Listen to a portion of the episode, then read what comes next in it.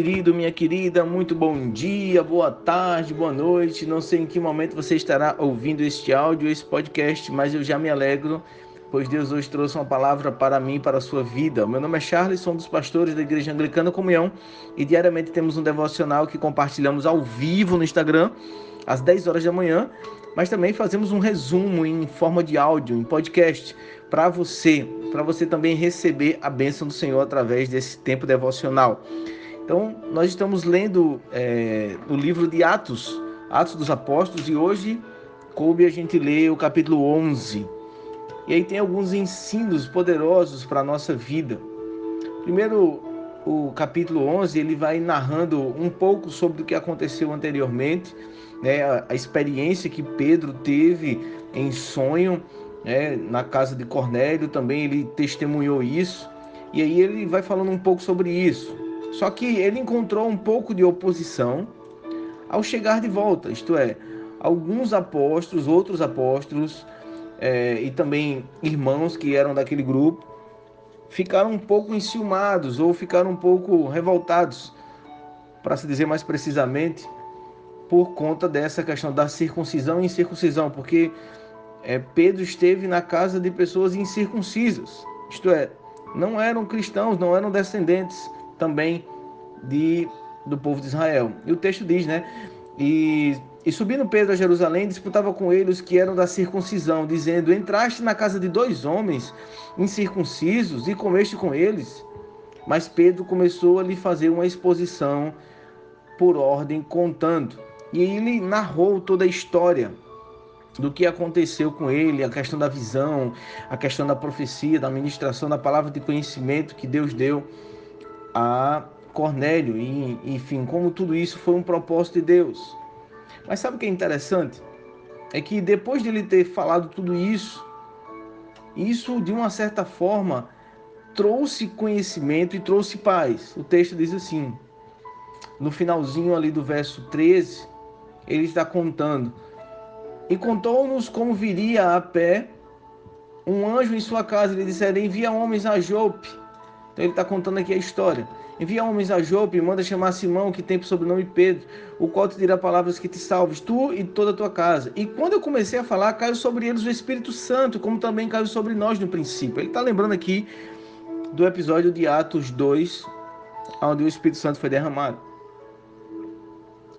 E no verso 16, Pedro continua dizendo: e lembrei-me do que disse o Senhor, quando disse: João certamente batizou com água, mas vós sereis batizados com o Espírito Santo. Portanto, Deus lhe deu o mesmo dom a nós. Quando havemos crido no Senhor Jesus Cristo, quem era então eu para que pudesse resistir a Deus?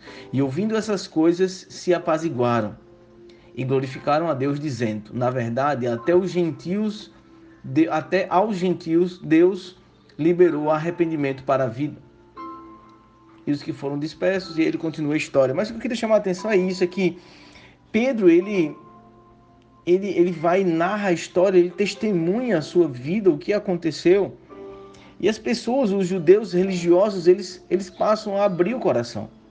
Mas é interessante, né, como nos dias de hoje ainda existem muitos religiosos assim, tiveram até experiências com Deus, experiências com o Espírito Santo, mas às vezes querem somente para si acham que vai derramar somente sobre a igreja dele, sobre o ministério dele. Isso é muito triste, gente, porque o Espírito Santo ele, foi, ele veio para ser derramado sobre toda a carne. E a gente não pode, sabe, engessar o nosso olhar.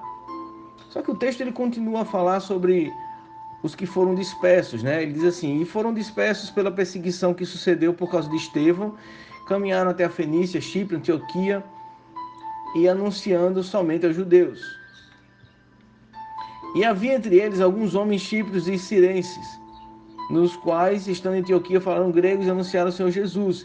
E a mão do Senhor era com eles. E grande número creu e se converteu ao Senhor. Então ele está falando aqui que alguns se dispersaram. E quando eles se dispersaram, alguns desses começaram a pregar aos gentios. E teve um grande derramamento do Senhor. Muitos se converteram.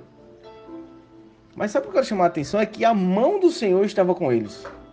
Diz no verso 21. E era grande o número que creram e que se converteram ao Senhor. Sabe, eu fico pensando como é importante você ter a mão do Senhor sobre a sua vida. Sabe, se você tiver a mão do Senhor em tudo que você fizer, vai prosperar. Se a mão do Senhor estiver nos seus negócios, certamente seu negócio prosperará.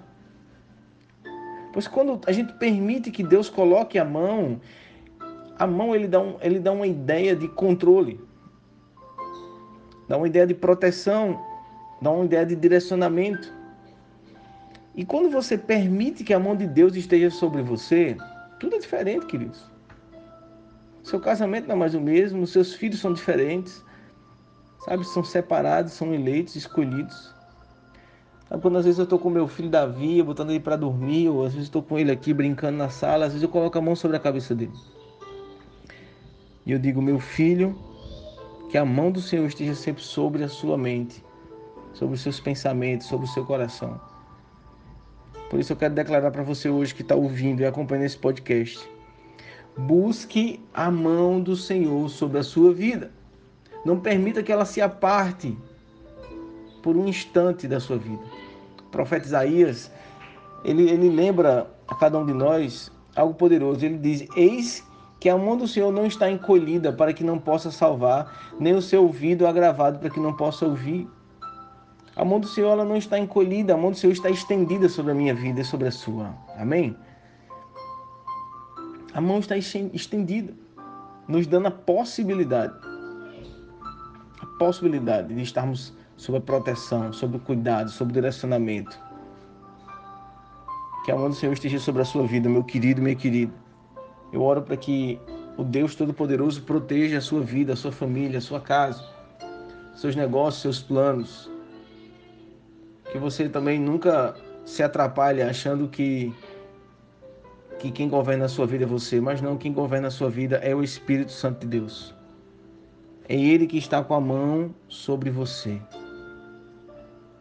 No texto ele continua falando sobre esse ministério, sobre esse ministério de, de anunciar para os gentios também. Só que esse ministério vai ser encabeçado mais na frente por Saulo. Mas Saulo ele só recebe esse ministério e ele só tem força nesse ministério porque Deus tinha um propósito. Ao ponto de que levanta Barnabé, que tinha tido essas experiências com Pedro, ele vai até Paulo de Tarso que é o antigo Saulo de Tarso, para poderem juntos fazerem um grande ministério alcançando os gentios.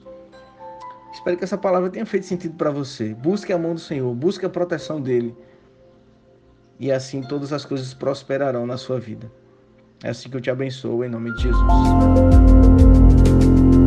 Olá, se você gostou desse podcast, então essa é a oportunidade perfeita de você enviar para outras pessoas.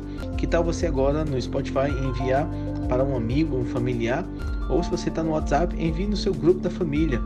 Não deixe de abençoar essas pessoas com a poderosa palavra de Deus. Amanhã tem mais. Espero ver você. Deus abençoe.